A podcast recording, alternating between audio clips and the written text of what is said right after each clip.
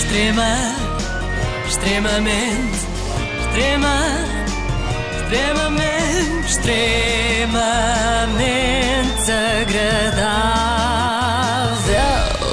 Eu sei que isto assim de repente pode parecer uma pergunta meio estranha, mas eu convido todos os nossos ouvintes a pensarem na resposta. Qual é o vosso detetive favorito? Carla, tens algum? Ah, eu tenho. Eu sempre gostei do Poirot.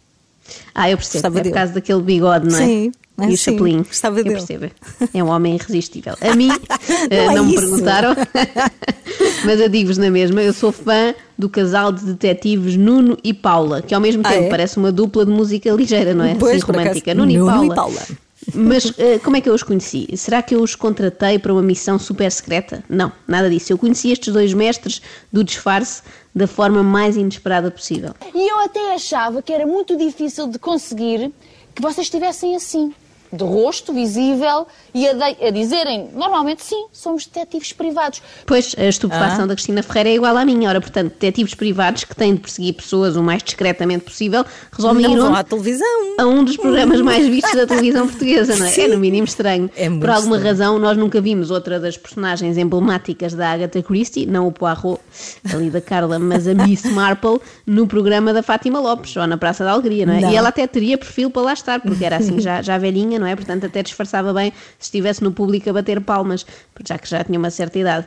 Passava mais despercebida do que a Paula e o Nuno. Porquê é que vocês se mostram? Não Nomeadamente por dois motivos. Em primeiro lugar, como fazemos parte de um organismo associativo e exercemos funções de direção, temos que dar a cara, temos que representar a associação e eh, temos que falar sobre a profissão de detetive privado.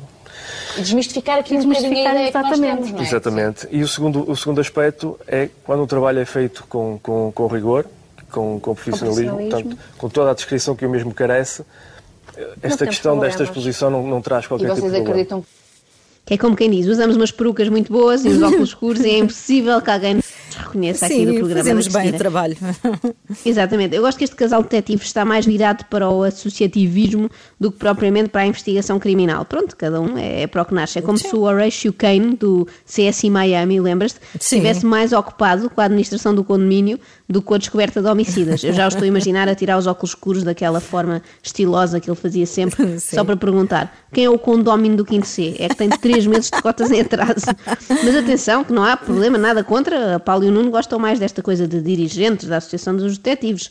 Eh, pelos vistos, nasceram mais para divulgar o ofício de detetive do que para o pôr em prática. Quem é Pronto. que tem mais trabalho? É o, o detetive homem ou a? O detetive homem, porque sinto que cá em Portugal ainda é muito. Já por si só a profissão de detetive não é tão conhecida, muito mais ter uma mulher à frente Esta desta situação.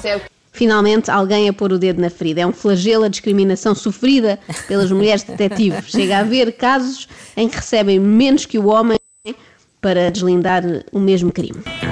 Quando digo principalmente aos meus pais, olha, eh, eu deixei a minha profissão, já não vou ser mais vendedora, sou detetive privado, os meus pais ficaram a olhar para mim e disseram, eh, para eles, certamente, esta miúda está tola, eh, isto não existe. Pois. De facto, às vezes os pais são sensatos, têm alguma Às razão. vezes, Imagino a reação destes pais quando ela lhes disse que ia ao programa da Cristina dar a cara, mesmo sendo detetive, e dizer coisas como esta. A nossa principal fonte de ferramenta são os nossos olhos.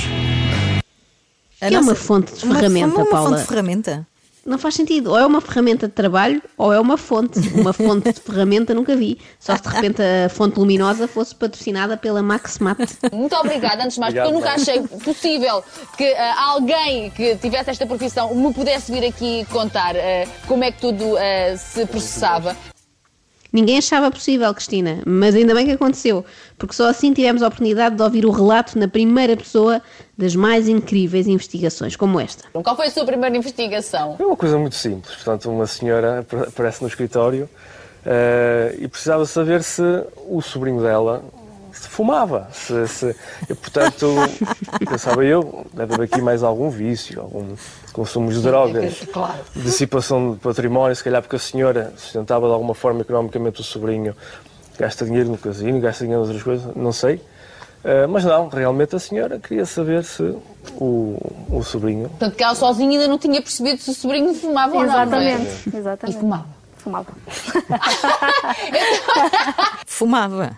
Este caso dava um ótimo episódio de Mentes Criminosas. Ia ser um episódio muito curtinho, não é? Ao fim de dois minutos já estava resolvido. O misterioso caso do rapaz que fumava e da tia que gastou dinheiro num detetive privado em vez de ver se ele tinha, sei lá, um Marlboro Light na mochila. Eu já acho estranho aquelas mulheres ou maridos, não interessa, que contratam alguém para descobrir se estão a ser traídos em vez de irem só ao telemóvel ou à Ah, caixa de mensagens do Facebook, não é é? tão fácil Não é?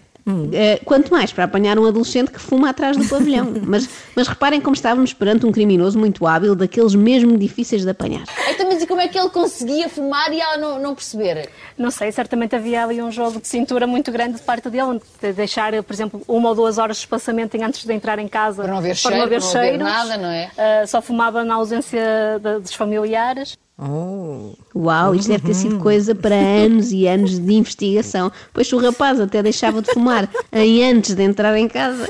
Era daqueles casos mesmo bicudos. Meus parabéns ao casal de detetives Nuno e Paula. Sou fã e quando os vir na rua vou pedir um autógrafo. Sim, que agora já não esqueço estas, estas caras. Não vale a pena pôr em perucas e bigodes. O que é que pensam? Agora são verdadeiras celebridades. Temos Sherlock Holmes, Poirot e Nuno e Paula. Extrema, extremamente, extrema, extremamente, extremamente.